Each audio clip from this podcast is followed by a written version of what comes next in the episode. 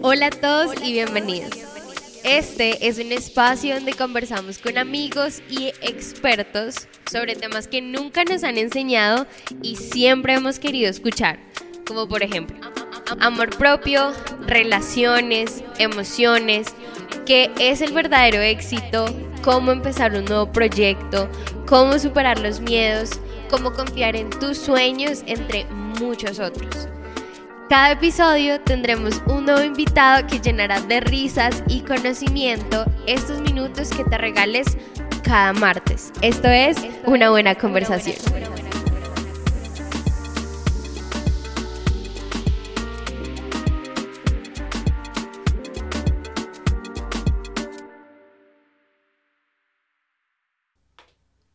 Todos y bienvenidos a otro capítulo de Una Buena Conversación. El día de hoy tenemos a dos invitadas súper especiales. Eh, por un lado tenemos a Julia Albornoz, ella, con ella inauguramos el podcast, con ella tuvimos el primer capítulo. Es uno de los más vistos, es uno de los que más les ha gustado.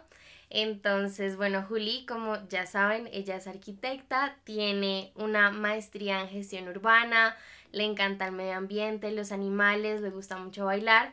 Nos conocemos hace mucho tiempo eh, y bueno, por un lado tenemos a Juli y por el otro lado tenemos a Vanessa Gómez. Ella es psicóloga, es egresada de la Universidad de Antioquia.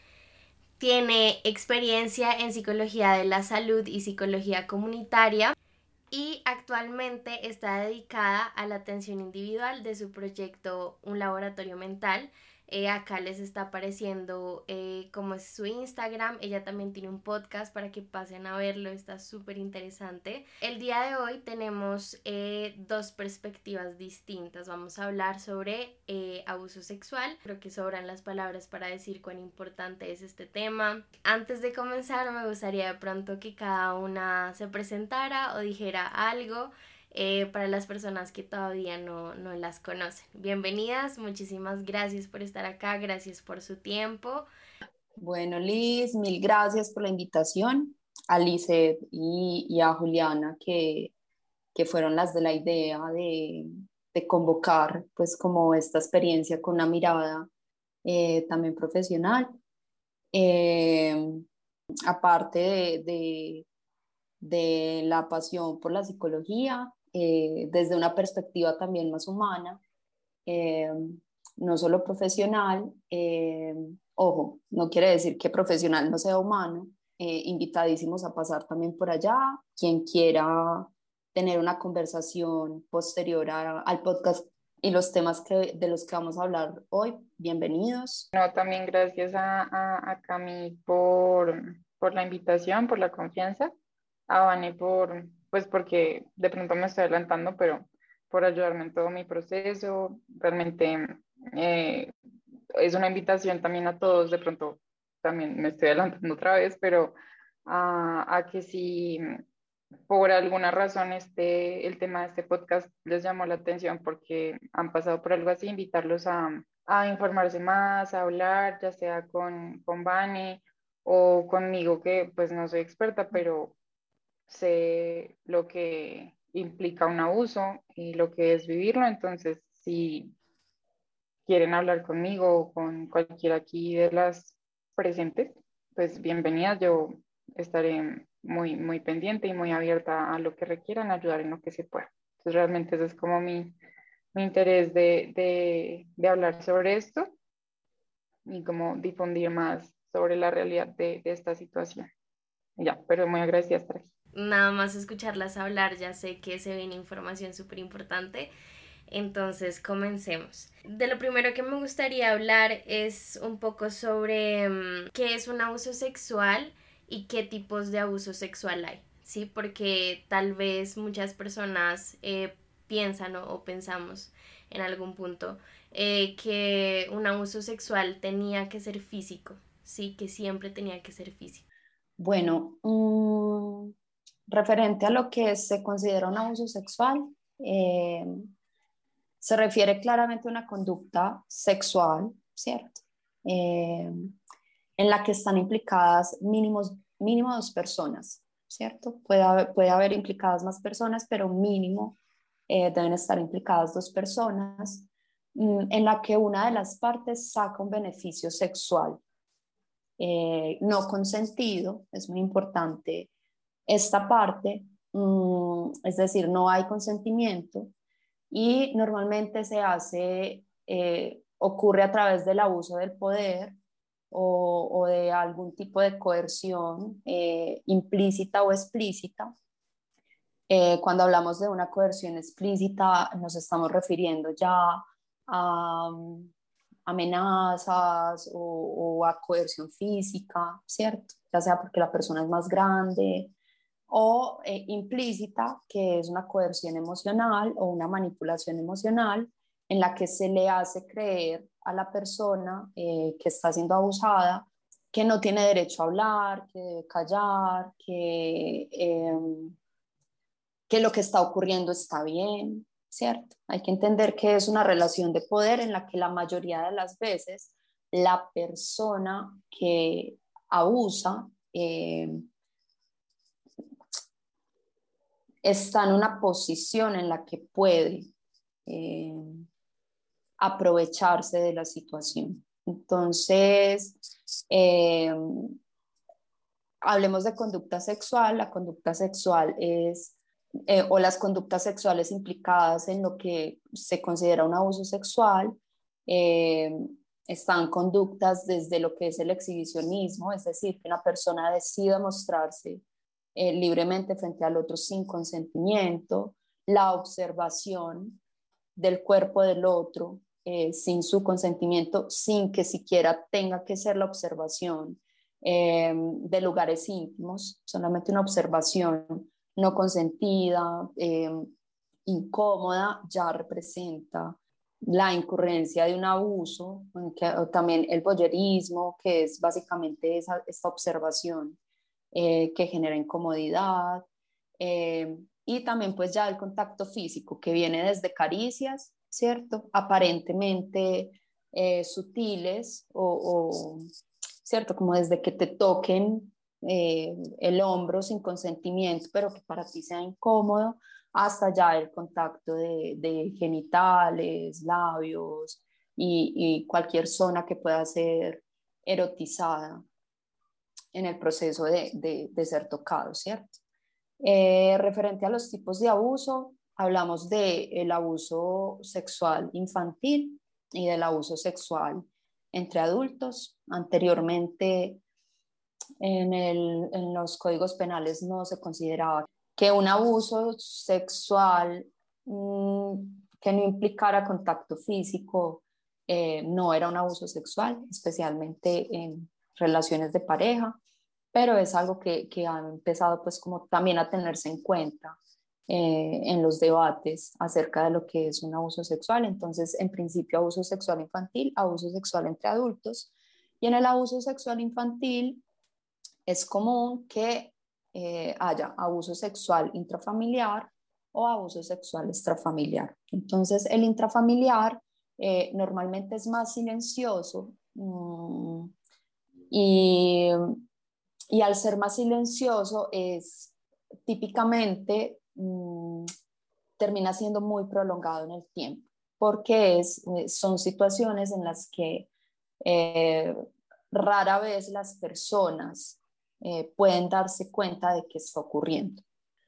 Normalmente ocurre porque mm, cuando es un abuso sexual intrafamiliar y, y, estamos hablando de abuso sexual infantil, pues normalmente la persona que se acerca es una persona eh, que sabe que está controlando la situación, entonces que sabe que puede manipular, eh, que a veces genera confusión. En, algunas, en algunos momentos es coerción y amenazas, eh, como si cuentas va a pasar algo muy grave, eh, esto no lo puede saber nadie, o eh, hay situaciones donde yo te amo y esto está bien, y pues de repente si tú tienes a un familiar cerca que siempre ha sido lindo contigo, que te da regalos y te está diciendo lo que, que, lo que tú estás haciendo, está bien, pues el niño no tiene por qué saber que eso no está bien, ¿cierto? Es decir, el niño no tiene el juicio que tiene un adulto, por eso se habla, y, no necesariamente un adulto, porque eh, también ocurre entre, entre niños. Eh, cuando son niños de la misma edad, se puede hablar de juegos sexuales, pero cuando son niños que, que tienen una diferencia de edad, ¿cierto? Dos, tres años, normalmente de tres años en adelante, eh, es un niño que ya está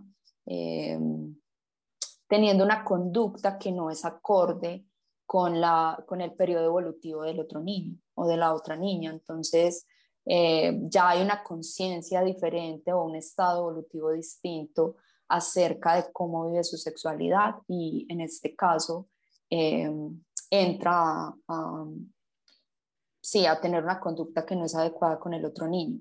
Aprovecho para decir que normalmente cuando es entre niños, eh, lo más probable es que uno de los niños esté viviendo abuso y lo esté perpetuando eh, con el otro niño. Entonces, eh, bueno, mm, entonces sí, es, es bastante fácil que, que, cuando ocurre ya el abuso ah, se ha perpetuado como en el largo plazo. Vale, Juli, ¿querías decir algo? Sí, yo quería anotar algo sobre lo que habías preguntado en cuanto a la familia y es que normalmente, pues por lo menos en las familias latinoamericanas se tiene el concepto de que mm, la familia es lo más importante, como que es tu núcleo más importante y es quien te protege y quien siempre va a estar. Entonces, tú entras, o sea, cuando tú sufres un abuso intrafamiliar, eh, tú estás, o sea, entras como perdiendo porque toda tu familia confía en sí misma. Entonces no hay posibilidad de que alguien pudiera llegar a hacerte daño porque eso no, no, no se concibe. Entonces, claro, al haber esa confianza, eh, se duda menos de, de, la posibilidad de que alguien te, haya, te haga daño. Y a ti de niño te meten en la cabeza que, o sea, nadie te va a hacer daño, que tu familia es lo más importante y lo que hagan se hace con amor y, y con, o sea, que tú debes como respetar, por ejemplo, a los mayores, a tus primos, tíos, padres, lo que sea. Entonces tampoco, o sea, se te quita esa posibilidad de decir como que si algo no te está gustando, entonces mm, el que está mal eres tú porque se supone que la familia pues es de confianza, la familia te quiere, te respeta, tú tienes que acatar órdenes, entonces es mucho más difícil diferenciar muchas veces que, que estás siendo abusado em, por, por, ese concepto cultural que, pues, que se tiene. Teniendo en cuenta que en la mayoría de casos la persona que es, digamos, el abusador hace parte de la familia, ¿qué deberíamos hacer nosotros para tener relaciones sanas con nuestras familias? O sea, ¿qué tipo de límites deberían haber para que, como dice Juli, esto es algo también cultural? Entonces, ¿cómo nosotros empezamos a manejar esas situaciones? Ahí es muy importante mm, el tema de la educación sexual. O sea, claramente el abuso sexual en términos sociales y culturales, por lo menos en Latinoamérica, eh, es un tabú, es algo de lo que no se habla y como no se habla, entonces no existe.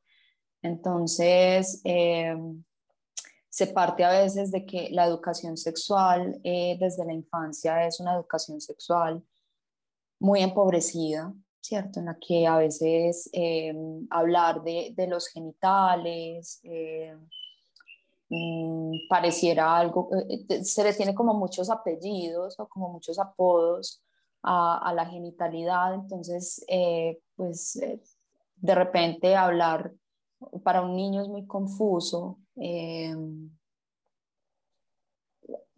en principio, expresar qué es lo que se le está tocando, ¿cierto?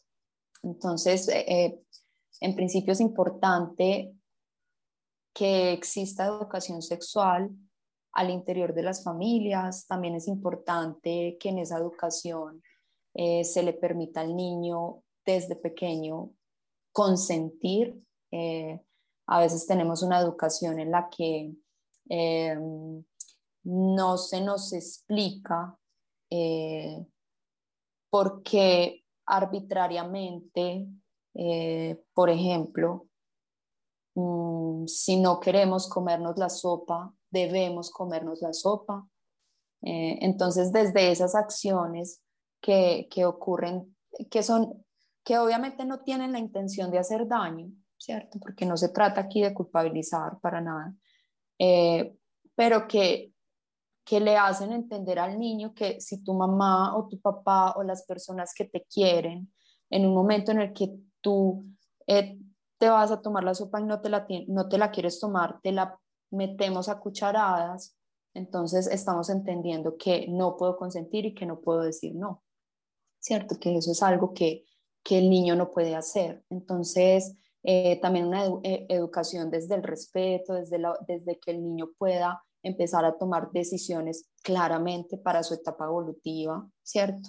Y siempre y cuando el niño no esté en una situación de riesgo en la que efectivamente, pues si te va a pisar un carro, necesito sacarte de la situación sin tu consentimiento para que no vayas a ser estripado, pero, eh, pero sí, o sea, como educar en el consentimiento, eh, educar en, en, crianza respetuosa, donde el niño también pueda tener la opción de elegir, estando muy pequeño, también la educación de lo que es lo público y lo privado, ¿cierto? ¿Qué puede ser tocado y qué no puede ser tocado, incluso eh, por los propios padres, ¿cierto?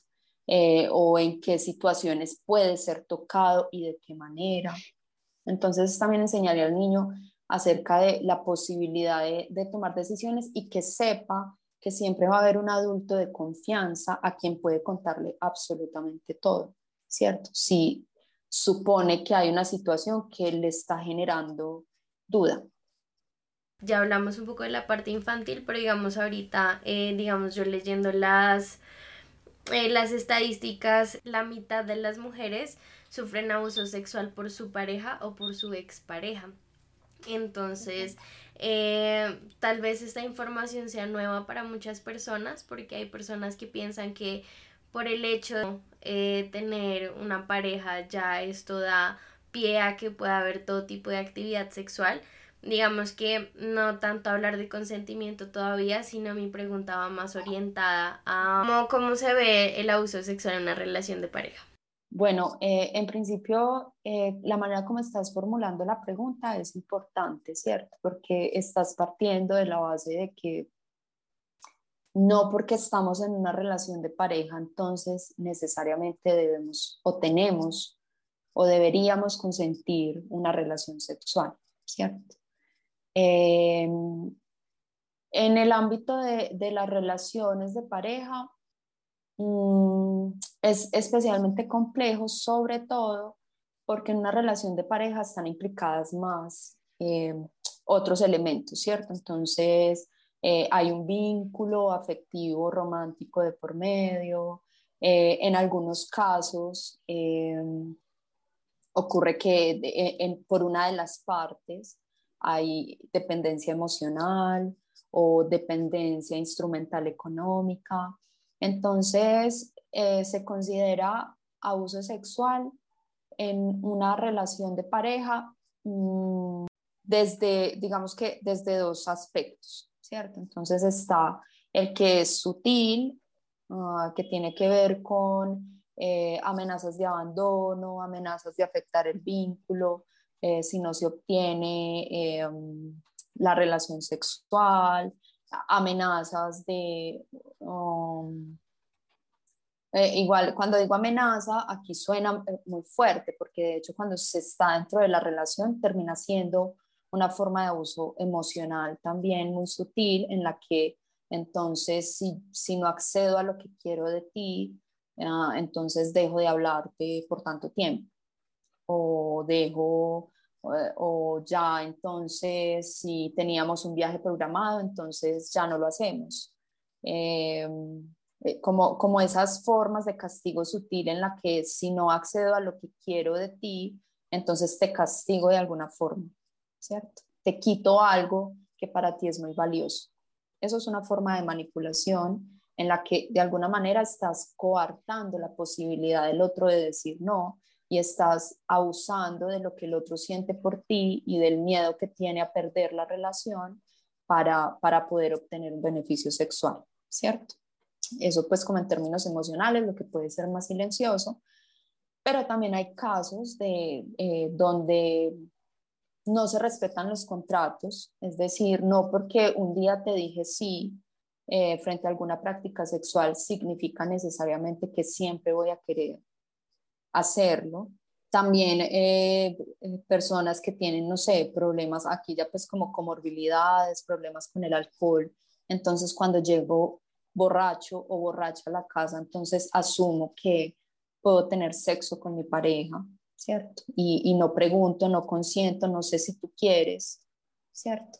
Entonces está desde, desde lo que es el abuso sutil, ¿cierto? El que no se ve, el emocional, hasta el abuso físico, ¿cierto? Directamente físico en el que accedo y, también puede, eh, en ese abuso de poder, también puedo simplemente acceder a ti porque soy más fuerte y porque puedo hacerlo y porque te he alejado de la familia y no puedes decir nada y porque no tienes herramientas económicas para salir de esta situación, entonces puedo hacerlo y puedo acceder a ti cuantas veces quiera, ¿cierto? Y, bueno, más o menos por ahí va la cosa. Que antes de seguir con este tema, yo quería aportar algo en el tema anterior del, de cómo prevenir de pronto el abuso también infantil. Y era, además de, obviamente, la educación sexual, que es darle nombre a, a, a los órganos, o sea, no decir como eh, el, no sé, la varita mágica, la mm. flor, no, sino, o sea, el pene, la vagina, los senos, o sea, ponerle nombre para que el niño igual entre en confianza y sepa que eso hace parte de su cuerpo y que no está bien si alguien lo, lo intentara tocar.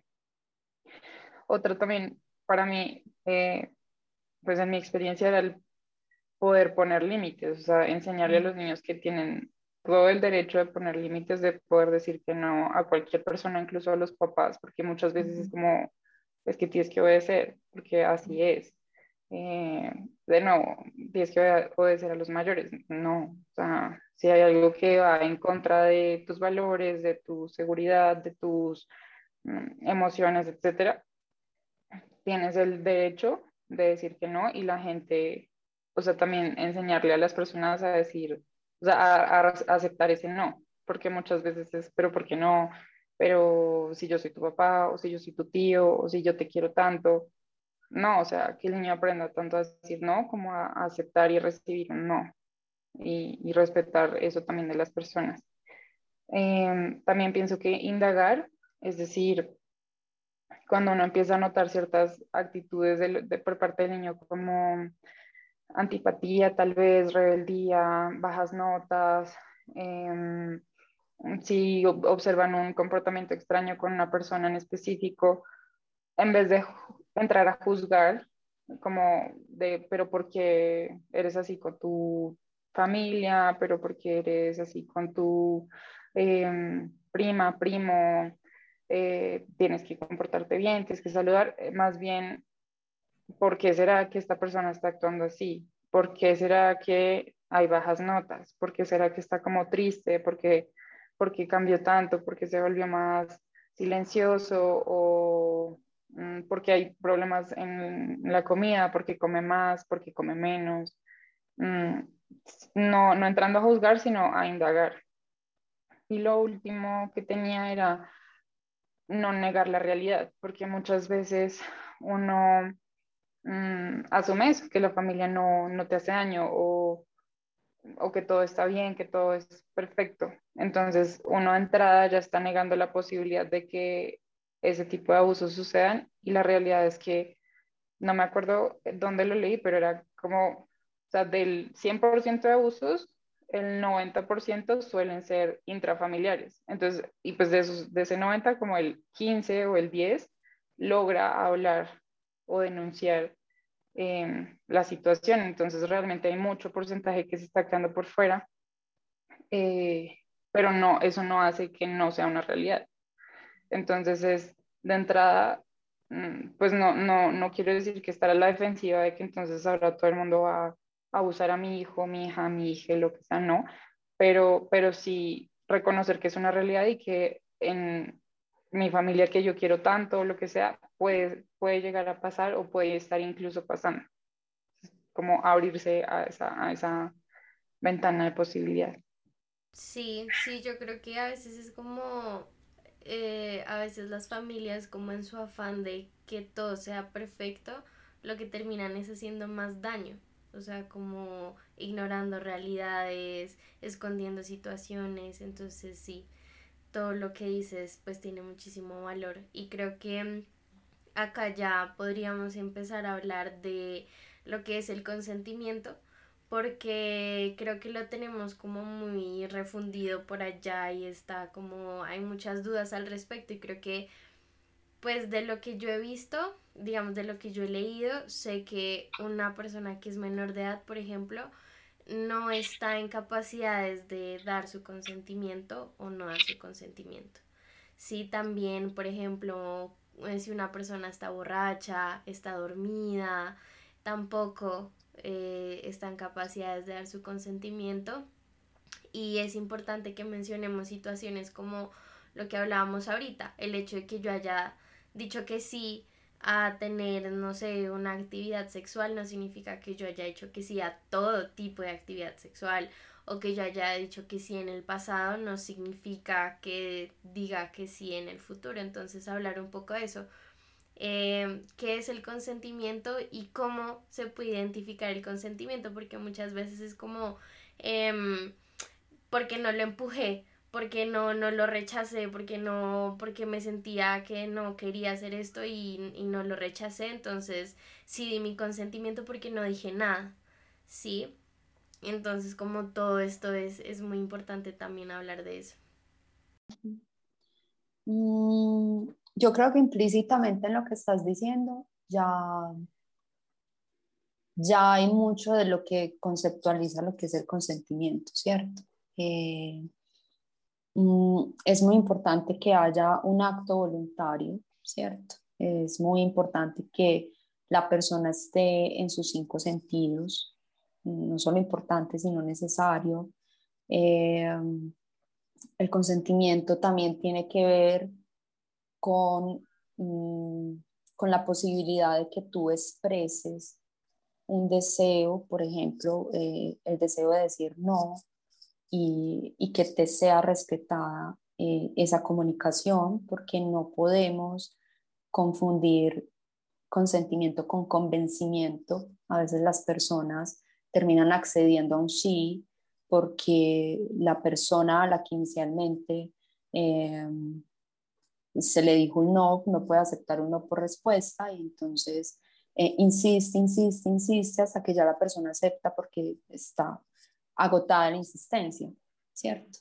Eh, mm, por ahí hay un, hay un video eh, que, ejemplifica el consentimiento con ofrecer una taza de té. Lo voy a usar pues como de manera rápida pero es como si alguien llega a tu casa y te ofrece una taza de té y tú en ese momento quieres, tú dices, sí, quiero té y en ese momento la persona puede, eh, puede empezar a hacerlo y entregártelo y tú tomarte el té, ¿cierto? O de repente tú dices, no, no me gusta tanto el té, entonces la persona empieza a insistir que tú deberías tomarte el té porque esa persona se siente mal, como si fuera responsabilidad de quien no quiere tomarse el té, hacerse cargo de cómo se siente el otro, porque hay un rechazo, ¿cierto? Entonces imagínate que tú tienes un invitado en tu casa y quieres obligarlo a que se tome algo que no se quiere tomar.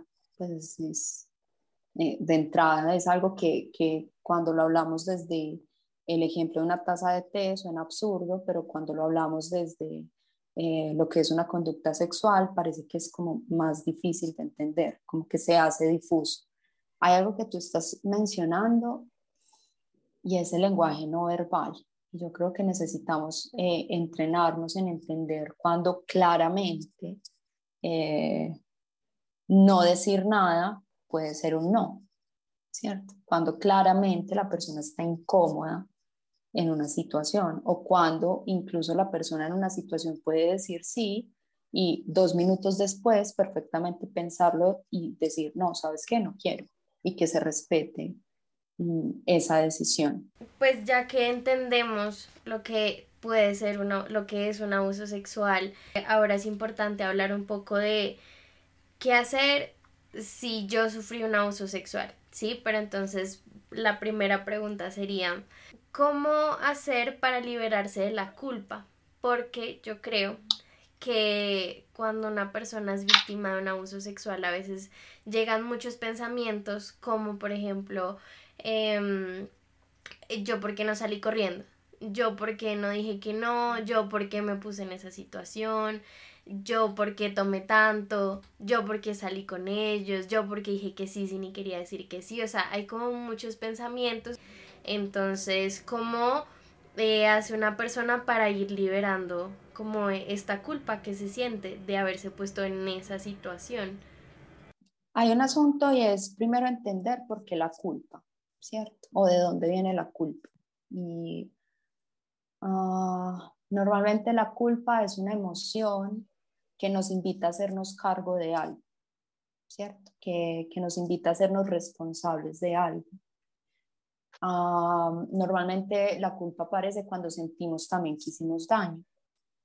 Mm, entonces, la primera pregunta eh, referente a, ese proceso eh, de no hacerse responsable de lo que no me, no me corresponde hacerme responsable es entender qué es lo que yo creo que, que hizo un daño en, en ese proceso o en, ese, o en esa experiencia que se vivió de abuso, ¿cierto?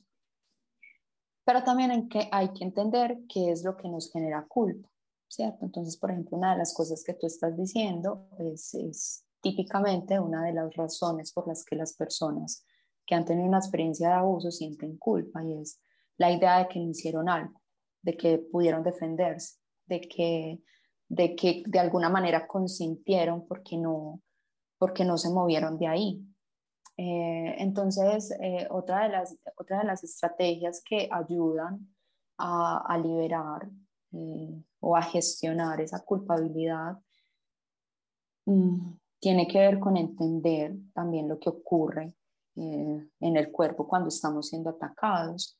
Y es que cerebralmente tenemos mecanismos, que tenemos un mecanismo de defensa que nos prepara para tres acciones que no elegimos nosotros, ¿cierto? Porque es un mecanismo de defensa que ocurre ante un atacante o ante un fenómeno natural, un terremoto, alguna situación que nos pone en peligro, ¿cierto? Que claramente nos está poniendo en peligro.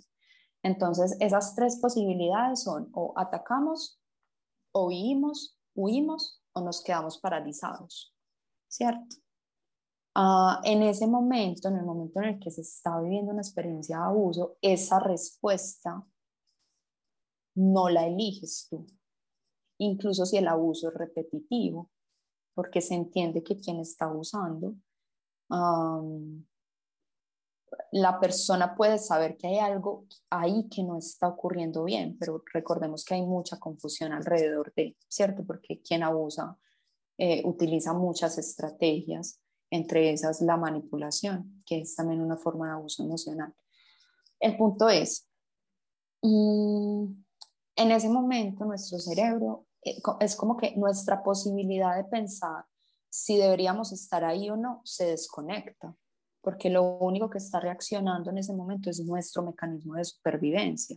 Es si en este momento, eh, lo voy a poner con ejemplo eh, con un fenómeno natural. Si en este momento nosotras estamos aquí conversando y empieza un terremoto magnitud, no sé, siete, no sé, una cosa pues espantosa, no nos vamos a quedar, ¿qué hago? ¿Me voy? ¿Me siento?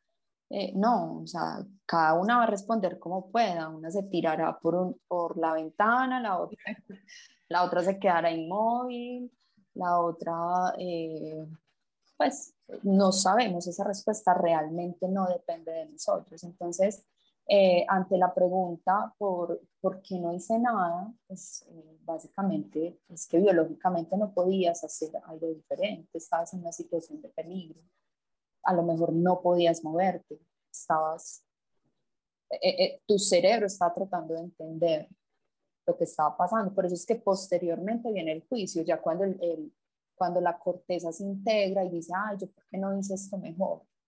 Es como si un, un ladrón nos va a atacar y tiene un cuchillo y resulta que yo lo ataco. Entonces el juicio final va a ser, qué bruto, a mí cómo se me, a mí cómo se me ocurrió atacar a una persona que tiene un cuchillo. No, es que no se te ocurrió, es que esa respuesta no depende de ti. Entonces, en principio eso es cierto. Eh, una, uno de los motivos, eh, bueno, y antes de seguir pues como con los motivos que genera culpa, pues como para no alargarme aquí en un monólogo, quisiera saber si, si alguna quiere decir algo. Yo, pues en mi caso personal, obviamente cuando no entendía muy bien el proceso, había mucha culpa por eso que dice Vane, o sea, de que uno siempre es como, pero ¿por qué no le dije a nadie? ¿Por qué esperé tanto tiempo? ¿Por qué dejé que todo esto pasara? Em, es culpa mía, si yo hubiera dicho que no, súper fácil, la persona se va o deja de hacerlo. Entonces, bueno, esa era como, como una culpa que luego con, su ayuda entendí, pero también pasa mucho que cuando hay un abuso, hay un, muchas veces los abusadores generan en ti la culpa, o sea, como que te meten en la cabeza que o es tu culpa o es tu responsabilidad lo que vaya a suceder. Entonces, por ejemplo, en mi caso fue, si tú llegas a decir algo, tu abuela, tu familia se va a caer. O sea, vas a hacer muchísimo daño si alguien se entera de esto que está pasando. Entonces eso en un, niño es como, mm, no puedo decir nada y si alguien se siente mal, va a ser culpa mía. Entonces yo, no, yo no puedo decir nada. Yo no, ¿cómo voy a decir algo? O sea, va a ser mi culpa.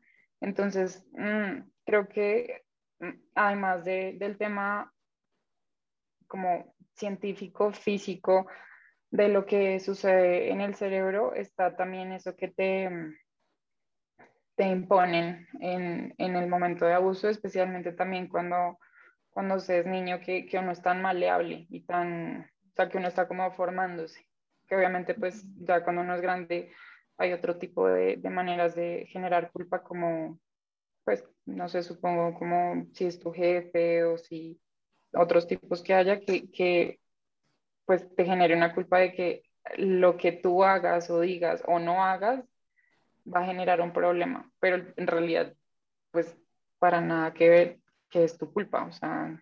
Mm. Porque todo eso que dices, Juli, es, es como si todo jugara en contra de la persona que es la víctima, realmente, ¿no? y, y, en, y, en y en casi que todo tipo de situaciones, porque si digamos uno se emborrachó o algo así, entonces lo primero que dice la gente es, pero tú te pusiste ahí, tú te emborrachaste, sí, entonces también es como que realmente la opinión de las personas y lo que le han dicho a uno por tanto tiempo y todo tiene mucha carga, sí, tras de que el acto nada más ya lo deja con ciertas heridas eh, luego viene la opinión de la gente y luego viene cómo se van a y cómo se van a sentir los demás. Sí, o sea, creo que también la culpa y mm, todos estos pensamientos que invaden después de que pasa eso llegan de muchos lugares y la mayoría pues son, son, son negativos y son difíciles.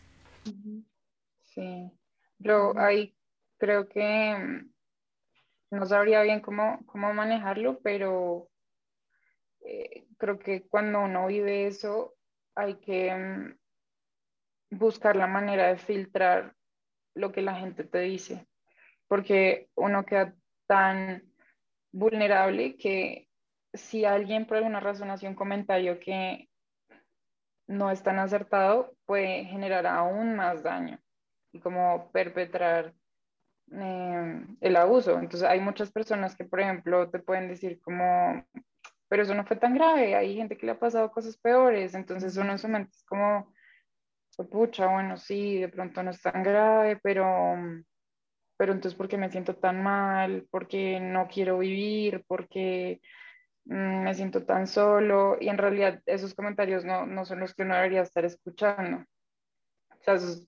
Pero, pero eventualmente son los que más te llegan o esos que tú mencionas de, pero ¿por qué no hiciste nada? Entonces es detrás de que yo ya estoy con la culpa porque mi cerebro reaccionó de esa forma, entonces es más culpa de que, no, si es que esta persona también está diciendo que yo debía hacer algo, en serio, ¿cómo no hice nada?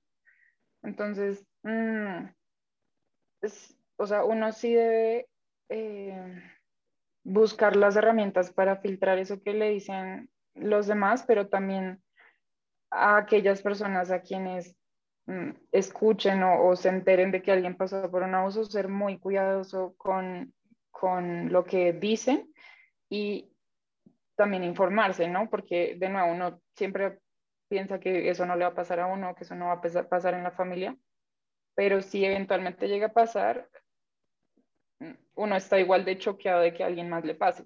Entonces uno no sabe cómo reaccionar porque de eso no se habla. Entonces uno puede caer en, esas, en esos comentarios hirientes o que perpetúan el hecho de que la persona se encapsule o no hable o se sienta mal y eso puede desencadenar en cosas muy, muy graves, pues hasta la, hasta la muerte. Hay muchas personas que pues se quitan la vida porque no pueden con esa carga. Entonces, mm, pues es eso, como tanto buscar filtrar y realmente escuchar a personas que tú sepas de primera mano que, que te quieren y te valoran y te respetan, pero también saber cómo reaccionar frente a esos temas y, y saber cómo, o sea, cómo informarte de cómo, cómo reaccionar y lo, lo que hacer en esos casos.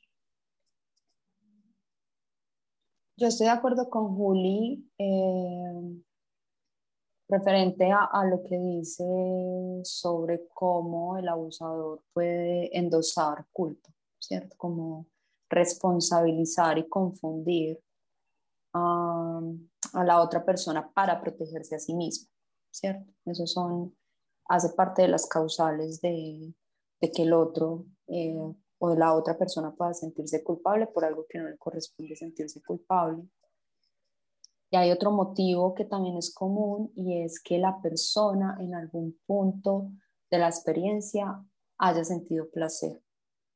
Eh, y es la pregunta de cómo es posible que en una situación en la que claramente no me siento cómoda y, me siento mal y me hace sentir tan mal, eh, haya sentido placer. Entonces, algo que confunde mucho con, con la idea de que fue algo consentido o con la idea de que era algo que sí se quería que pasara.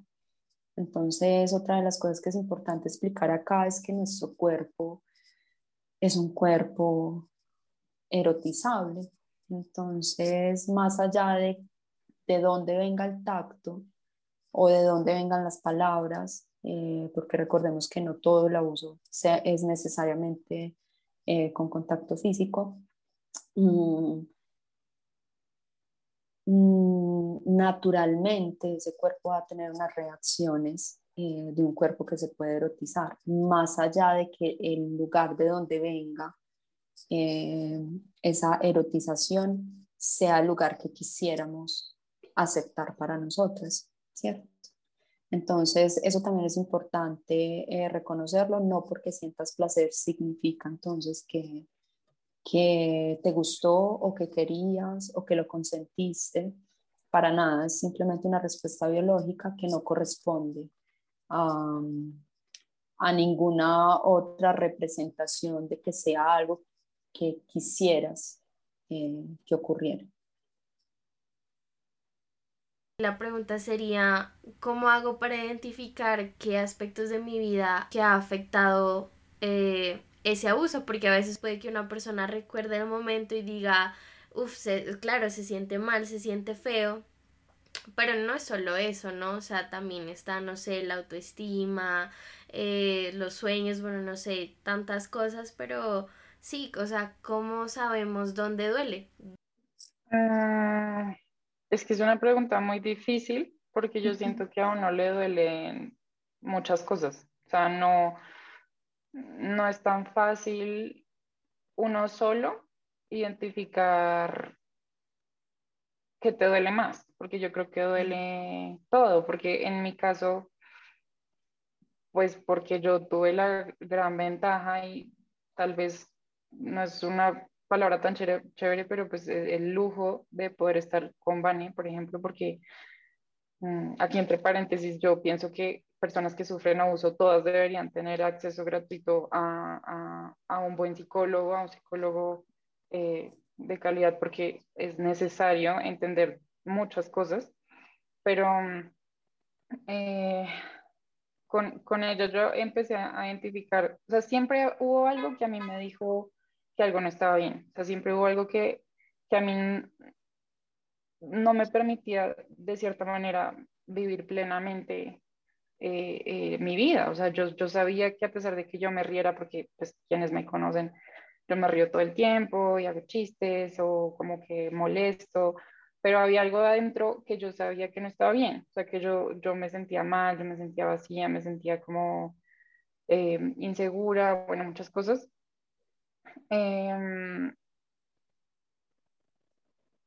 como que yo, yo sabía, no sabía exactamente qué era, pero yo sabía que había algo que estaba mal, que yo tenía que solucionar. Y luego fue empezar a hacerme como identificar mm, eventos, ¿no? Entonces, ¿por qué siempre que mi papá me toca este tema me molesta tanto? Mm, porque cuando mi mamá me habla sobre esta otra cosa o reacciona de esta manera en ciertos aspectos, ¿por qué reacciono de esta manera? ¿Por qué me siento mal? ¿Por qué me quiero aislar? Mm, y fue empezar a hacerme preguntas un poco y ahí yo iba identificando qué me dolía o, pues eso que tú, tú mencionas como que a dónde me duele pero no se da cuenta que le duelen muchas cosas, porque cuando tú sufres un abuso realmente quedas solo en muchos aspectos, desde tu familia hasta si ya lo pudiste hablar inmediatamente, hasta la ley, porque mm, la ley es muy vacía frente a estos temas. Entonces, mm, realmente fue empezar de, de, a poco, o sea, como entender realmente darle el valor primero a lo que pasó y entender que principalmente eso me dolió y estuvo mal. Entonces entender cómo el abuso dolió y luego empezar a indagar en esas otras cosas.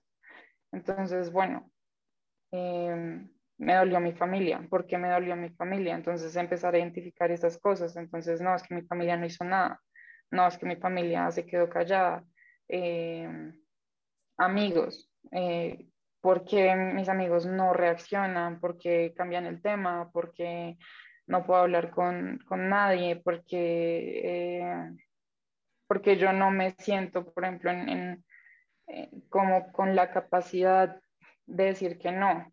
Em, entonces fue como devolverme un poco a, a, a, tratar de responder todas esas cosas y a que alguien externo a mí, en este caso Vani, me devolviera esas preguntas y fuera como, para mí era como ir escarbando tierra. Entonces era como sacar tierra, como es, no sé, se encontró esta piedrita, ¿es esto? ¿Esto duele aquí? No, no. Entonces, siguiente. O bueno, pues dejémoslo un momento al lado mientras encontramos qué otra cosa todo duele y seguir escarbando, escarbando, escarbando. Pero es un proceso que, que requiere, pues para mí, una guía de alguien que sepa y eh, pues eh, también reconocer que uno no, pues que no está solo en eso, que, mm, que en mi caso, como tú lo mencionabas, fue lo que más me dolió en, en su época. Obviamente el abuso, pero también el entender que, que esa, esa ideal de familia perfecta y que está siempre para ti no era. Entonces, como quebrar eso y vivir un proceso sola fue complejo y por eso como pues la invitación al principio de, de sea quien seas, no estás solo y si necesitas sea que alguien te escuche o te hable del tema sin tú hablar sobre eh, lo que te pasó, pues aquí estoy. Pero no creo que uno, no creo que sea un proceso fácil entender dónde te dolió específicamente porque hay muchas cosas que duelen y que uno las va reconociendo y trabajando en el, en el tiempo, pero pues una persona que sufre abuso son muchos dolores, son muchos dolores que, que ir eh, sanando.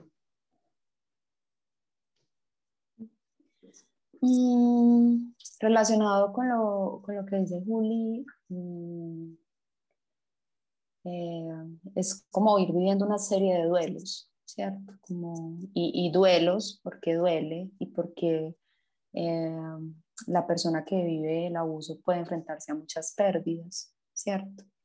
Entre esas a, a, la pérdida de, de cuál es el valor que tengo ahora o qué es lo que pienso ahora de mí a partir de este evento, qué va a pensar la gente de mí a partir de este evento, eh, si vivo o no el acompañamiento de mi familia.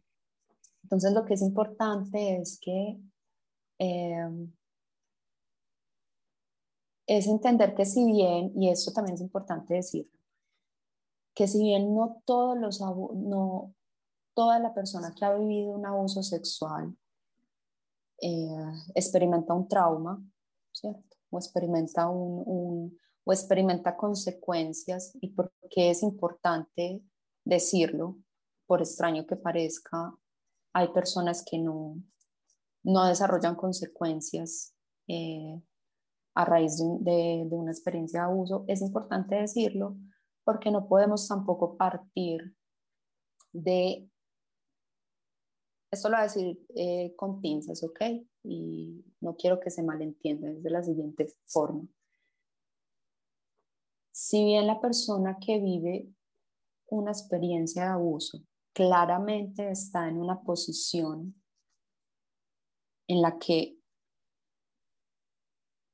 en un primer momento fue víctima de una situación, ¿cierto? Y cuando digo víctima no me refiero a quitarle todo, todo el poder y toda la posibilidad de transformación que vive en la experiencia. Está claro que hay una persona que es agresora y una persona que no se pudo defender, ¿cierto? Que no, que no pudo salir de esa situación. En ese sentido, ¿cierto?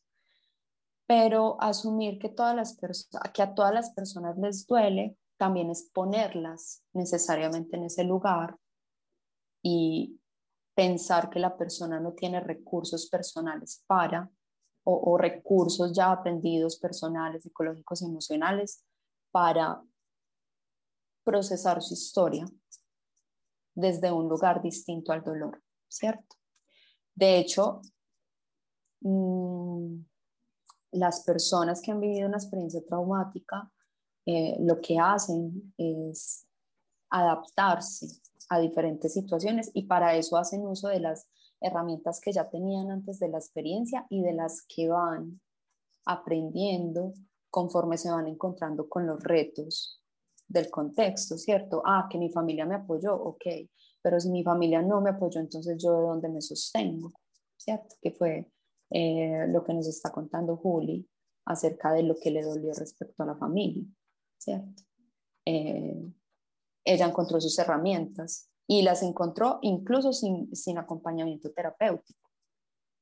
Antes de un acompañamiento terapéutico, ella ya tenía una serie de herramientas que había desarrollado por sus propios recursos emocionales y, Mm, recursos emocionales y psicológicos. Entonces, es importante eso, como partir de que si bien hay muchas cosas que duelen, hay otras que aunque pudieron haber causado, eh, digamos que aunque pudieron haber ocurrido, no ocurrieron porque la persona desarrolló o tenía unos recursos que la protegían, ¿cierto? Ahora, si es real que en la mayoría de los casos se desarrolla trauma. Y normalmente cuando hay, eh, cuando el abuso ocurre al interior de la familia, eh, el trauma suele ser complejo, suele ser más difícil eh, procesar una experiencia de abuso cuando es al interior de la familia que cuando de repente es al exterior de la familia. Porque otra de las cosas que duelen es la pérdida de la confianza en el otro. Si yo, si las personas que más me aman eh, me pueden hacer esto o, no me pueden acompañar, entonces ahora yo en quién confío, ¿cierto? Entonces hay una, afectación en la manera como me relaciono con las personas. Puede haber, ¿cierto? Eh, esto no, no quiere decir que a todas las personas les pasa, Es, a algunas personas les puede ocurrir, ¿cierto? Entonces, el, el que yo de repente ya no confíe o me cueste crear lazos de confianza, el que se afecte el concepto que tengo acerca de mí, las ideas que tengo acerca del mundo, de que el mundo es un mundo hostil, ¿cierto? O, cualquier otra idea relacionada, eh, una idea de indefensión, ¿cierto? Eh, ¿Por qué no pude hacer? ¿Será que estoy preparada para, para defenderme en el mundo?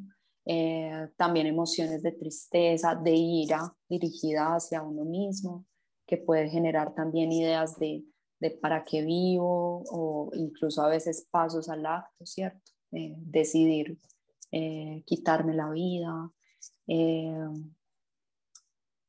pensamientos intrusivos de las escenas, ¿cierto? Que de repente hay una idea frecuente que no se va de tu cabeza, que tú quisieras no tener que pensar en eso porque claramente tú no quieres saber del evento, pero que constantemente te esté visitando, dificultades en, el sueño, ya sea que en medio de la noche te despiertes sin ningún motivo o, que tengas dificultades para dormir, eh, evitación experiencial de situaciones relacionadas, ¿cierto? Como por ejemplo, lo que decía Juli, que había temas que ella no entendía porque le generaban tanto malestar, ¿cierto? Que de repente salía un tema en, su familia y, generaba como cierto rechazo o cierto no querer saber, ¿cierto? Como esas evitaciones de no querer saber de ciertas cosas, pero eventualmente no entender por qué tengo tanto rechazo a ese tipo de situaciones, um, pérdida la capacidad para concentrarse, mm, entonces, sí, somatizaciones, síntomas de ansiedad, depresión, eh, cambios en la, conducta, en la conducta sexual, que mi mapa erótico esté condicionado por esas experiencias previas, ¿cierto? Entonces, que haya también un proceso de desaprender lo que puedo y lo que no puedo sentir, lo que quiero y lo que no quiero sentir. Em, entonces pueden doler muchas cosas, conductas de riesgo, conductas en las que encuentro como mecanismo de escape el alcohol, eh, las drogas, eh, en las que mi forma de relacionarme con el mundo es también muy hostil o, constantemente me estoy metiendo en conductas de riesgo que pueden atentar contra, en contra de mi bienestar. Entonces, si en todo esto que acabo de mencionar y que probablemente se me escapan muchas cosas, eh, no ocurren en todos los casos, son situaciones que pueden ocurrir cuando has vivido una experiencia de abuso. Vale, y mm, si hasta acá hay, hay, de pronto, digamos, alguna persona que se siente identificada con una o varias de las cosas que has mencionado, ¿qué tan importante es hablar de esta situación que, que sucedió? Mm, porque creo que para muchas personas es como, si no hablo de eso, va, va a desaparecer, ¿sí? O ya como que medio me estoy olvidando, ya me estoy acostumbrando a las cosas, entonces ya es mejor como dejarlo atrás, pues porque quien quiere eh, hablar de esto y no solo hablar con una persona profesional, sino también qué tan importante es contarlo a tus papás, mm, contarlo a tus amigos, a tu pareja. Sé que pues para cada persona la situación es diferente, pero qué tan importante es como mm, que esto sea un tema del que se pueda hablar. Pueden haber muchas razones por las cuales alguien no hable de esto, porque de pronto no quiere que sea una situación que lo defina, eh, de pronto no sienten que haya sido tan grave. Y bueno, junto a esto creo que también está el denunciar, ¿no? Porque em, yo creo que para denunciar hay que tener mucha valentía, mucha fuerza, hay que saber, eh, no sé, tomar acción en el momento correcto también. Y como eso, qué tan importante es hablar y qué consecuencias puede tener el hecho de denunciar, porque sé que denunciar eh, es algo difícil, complicado, largo, tormentoso a veces. Em, ¿Cómo puede una persona saber si de pronto denunciar la situación que le ocurrió es algo bueno, es algo malo? Mm, pues a ver, digamos que en términos generales, la respuesta de si hablar es mejor que callar, eh, pues la respuesta de, la invitación a comunicarlo es mejor, ¿cierto? De, que no, no se quede en silencio. Eh, por un lado, porque es un tema tabú y como lo decíamos al principio, y, y, al ser un tema tabú, entonces ese secretismo es como si no ocurriera, como si eso no, como si eso no, no pasara en el mundo, cuando ocurre, cuando es más común de lo que nos podemos imaginar. Ah, de otro lado, es importante comunicarlo pues para que el abusador no siga perpetuando abusos. ¿Cierto? Para que, para que esas caras se puedan reconocer, ya sea y esto eh, en, en, en, diferentes escenarios o contextos, ¿cierto? Desde lo micro a lo macro, desde lo, desde lo que es el núcleo familiar hasta lo que es ya la, eh, pues los aspectos legales. De otro lado, ahora te digo, en términos generales, sí, esa es la invitación. Pero lo que es muy importante tener presente es la posición de la persona que está en la situación. Es decir, comunicarlo en tanto la persona que está en la situación se sienta segura eh, y quiera hacerlo y en el momento que la persona decida y sienta que le repara comunicar la situación. Ah, porque no todas las personas tienen esa necesidad, ¿cierto? Claro, tendrán la necesidad con las personas más cercanas, pero ahora, como decía Juli, eh, tú no sabes qué te vas a encontrar. Socialmente estamos muy, eh, nos falta como esa capacidad de poder sostener a alguien que, que está pasando por una situación adversa. Entonces, a veces en el deseo de ayudar terminamos es generando más culpa, eh, haciéndole pensar a la persona que no ha hecho lo suficiente, que cómo se metió en esa situación. Entonces, eh, de verdad que el proceso de comunicarlo para la persona que lo vive es mucho más complejo que la expectativa de lo positivo que podría ser comunicarlo. De hecho, eh, también lo complejo que puede, hacer, que puede ser decidir denunciar o no especialmente, mm, ah, y especialmente cuando, cuando asumimos que entonces denunciar nos pone en un mejor lugar que en otro, no necesariamente, no, no a todas las personas les repara denunciar, ¿cierto? Porque de pronto el costo-beneficio no, no amerita el esfuerzo, ¿cierto? Porque de pronto las, las eh, eh, el ponerse en ese lugar antes termine siendo mucho más eh, revictimizante, eh, doloroso, que simplemente haberlo manejado a un nivel más micro. Entonces, sí es importante comunicarlo, hablarlo, denunciarlo, en tanto es necesario e importante para quien lo vive, ¿cierto? Siempre, que la persona que lo decida sienta que eso lo repara.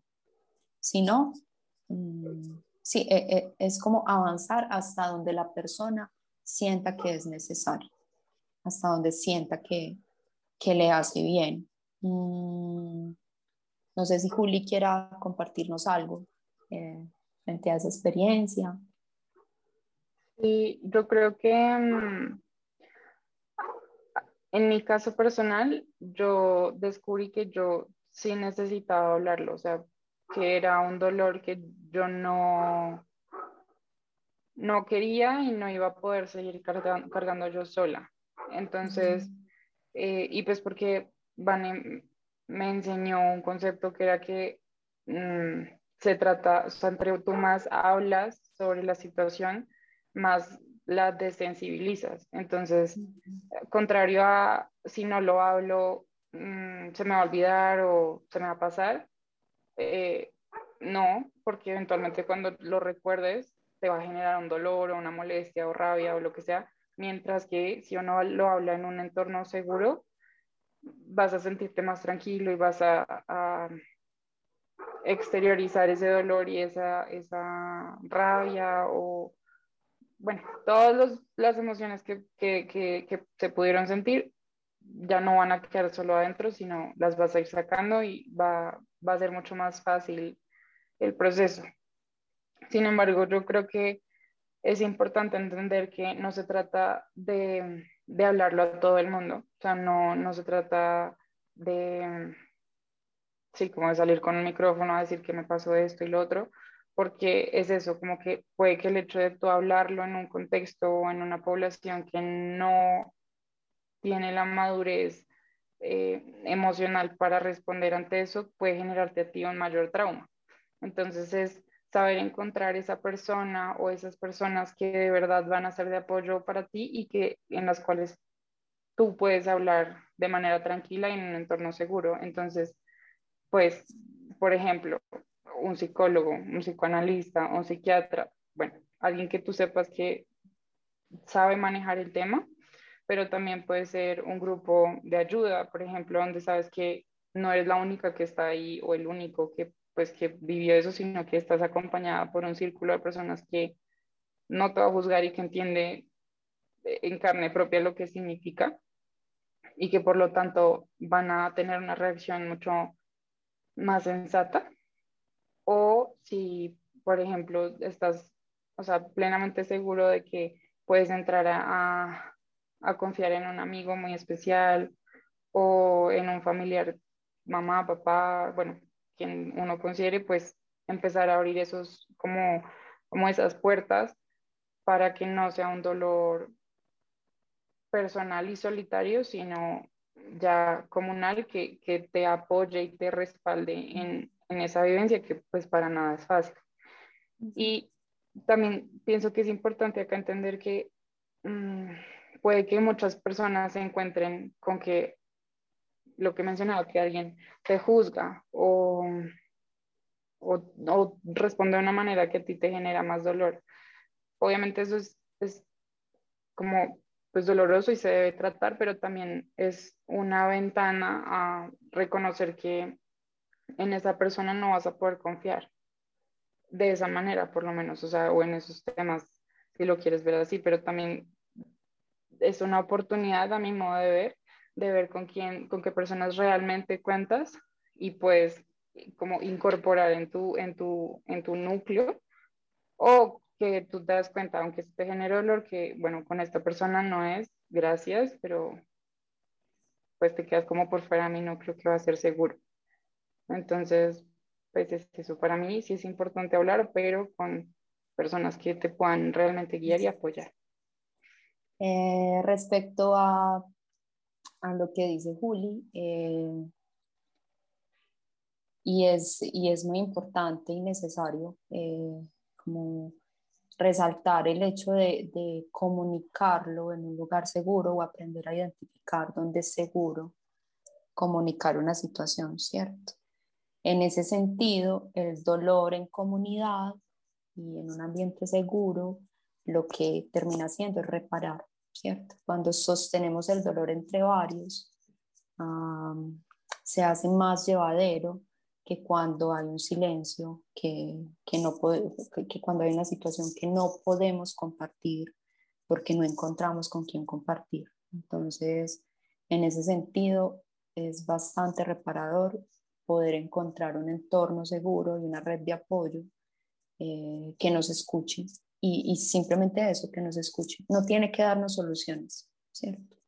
Sino que nos escuche y de hecho que le pregunte a la persona que está comunicando qué necesita o cómo podría ayudar, ¿cierto? Que sea, que, que, que sirva de compañía, no tanto, no tiene que entrar a dar una solución, ¿cierto? Y esto pues como para todas las personas que recibimos una noticia o una situación de esas, no necesitamos entrar a dar soluciones.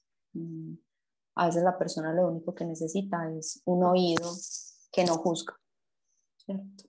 Un oído que, que, que pregunta qué necesitas, cómo puedo, qué puedo hacer yo en esta situación. ¿Cuáles serían de pronto, no sé si ustedes tengan alguna recomendación extra de, de todas las cosas que ya hemos dicho sobre qué se debe hacer tal vez a corto y a largo plazo si se sufre, si se sufre un abuso sexual? Digamos que en términos generales, lo más importante en primer lugar, tanto para la persona que lo vive como para la persona que podría acompañar una situación de estas, es poner a la persona en un lugar seguro. ¿Okay? Poner a la persona en un lugar seguro, eh, es decir, garantizar el bienestar físico de la persona, sacarlo del contexto eh, de abuso. Esto sí, pues es la experiencia de un niño y está cerca constantemente de un familiar, eh, pues sacarlo de ese contexto inmediatamente. Eh, si es en una situación de una persona adulta, pues eh, también salir de ese contexto, estar en un lugar seguro. Eh, esto en principio y aquí digamos que ya empiezan a haber una serie de sutilezas y es dependiendo de, del nivel del abuso, ¿cierto? Si es abuso carnal violento, si es un abuso más silencioso. Eh, en el caso de un abuso carnal violento, por ejemplo, lo, primero es que la persona va a estar probablemente en un estado de nerviosismo muy alto o en un estado de confusión muy alto. Entonces, en estos casos probablemente la atención médica sea necesaria o probablemente no, la atención médica es necesaria, ¿cierto? Eh, porque dentro de las, de las dentro de las estrategias que se activan en una situación como estas, eh, está el que a la persona se le brinde un tamizaje eh, para prevenir consecuencias del abuso, una, no sé, una enfermedad de transmisión sexual, un embarazo, eh, entonces, eh, son unas rutas que se activan eh, para garantizar la protección, ¿cierto? Eso en primer lugar. Y, en segundo lugar, ir, identificando lo que la persona necesita, ¿cierto? Lo que a la persona le repara el proceso, lo que vaya necesitando. Necesito comunicarlo, comunicarlo a quién. ¿cierto? Si, si solamente lo sé yo, comunicarlo, comunicarlo a quién. Y posteriormente, de quién me acompaña, ¿cierto? Quiero recibir o no ayuda profesional. Eh, entonces, en principio, eso. Eh, no, creo que lo que dijo Ana es, es, mm, pues desde lo vivido es así, porque muchas veces cuando sufres de un abuso lo que hacen es, o sea, cuando alguien te abusa, pues es eso, o sea, te quitó eh, tu poder de decisión, ¿no? Entonces, mm, cuando, cuando tú sabes o te enteras que a alguien le pasó, es trata lo más que puedas de devolverle ese poder de decisión sobre sí misma para que esa persona eh, pueda como escoger qué es lo que mejor se le acomoda durante su proceso, porque puede pasar que yo piense que mm, lo mejor es ir a denunciar, por decir cualquier cosa. Em, y resulta que esa persona no quería porque X o Y cosa personal, entonces ya es como un doble proceso de poner a una persona en un, en un contexto que no quería, que no era el más cómodo, el que la iba a beneficiar más o lo iba a beneficiar más. Entonces, es eso, es mm, hacer muchas preguntas. ¿Qué, necesitas? Eh, ¿Te acompaño? ¿Dónde quieres estar? ¿Te quieres bañar? ¿No te quieres bañar? ¿Te quieres cambiar? ¿No te quieres cambiar? ¿Necesitas un abrazo? No, mejor no me acerco. Que sí, como saber que lo más importante es en ese momento es esa persona y su claridad mental y, y, y emocional y, saber que, o sea, hacerle entender a esa persona que no está como conteniendo, o sea, que no, no, no va a tratar de sobrepasar sus límites, sino de apoyo. Y también pienso que si uno se entera, igual uno debería también buscar alguien que lo contenga a uno como, como escucha, porque muchas veces lo que mencionábamos, que uno no sabe cómo reaccionar o, o, qué hacer. Entonces sí es bueno también que alguien te hace sobre, sobre mm, las, como qué es lo mejor que puedes hacer para apoyar más o mejor a esa persona que, que, que se, se mm, apoyó en ti para, para su situación. Creo que es un tema que está cargado de mucho dolor, que es un tema a veces que puede llegar a ser muy difícil, también muy delicado. Ya aprendimos que si estamos hablando con una persona que ha pasado por esta situación, tenemos que primero informarnos, hacerlo con mucho respeto, saber que esto se trata de la otra persona y no de uno. Esperamos de todo corazón que este video les haya servido, que hayan escuchado cosas que pronto no se hablan en otros lugares. Y pues sí es un tema que tiene mucho dolor, pero creo que gracias a todo esto que estuvimos hablando, sabemos ahora que podemos resignificar esa situación, podemos eh, ver atrás, eh, saber qué fue lo que pasó, pero que esto no defina ni nuestra autoestima, ni que sea algo que que nos quite, que pronto que dejemos de creer que tenemos el poder de decisión, que mm, no creamos que no somos capaces de ponernos en situaciones seguras. Bueno, pues tantas cosas que se pueden concluir de este capítulo. Eh, somos capaces y podemos empezar a construir muchas herramientas emocionales y pues agradecerles a las dos un montón su tiempo, sus palabras, su conocimiento, de verdad que estos espacios a mí me llenan, en el, me llenan el corazón. Siento que son eh, algo que es necesario y gracias por estar aquí hoy. Gracias a ti, Camille, por la invitación y pues también invitar a los, a los que escuchen a, estar más atentos, tal vez, pero también que si pasaron por una situación así, sepan que no están solos y que esas situaciones no, no tienen por qué definirlos ni, ni definir la manera en la que potencialmente pueden vivir la vida. Entonces, pues que no están solos y, que hay muchos recursos eh, de los cuales sacar mano. Gracias a ti, Lizeth, por la invitación, a Juli también por considerar que, podía aportar algo a, este espacio. Eh, mm, bueno, también eh, que esto sea una invitación para las personas que lo escuchen a, que si han vivido la experiencia o, si conocen de alguien que ha vivido la experiencia, pues eh, puedan tener algunas herramientas, ¿cierto?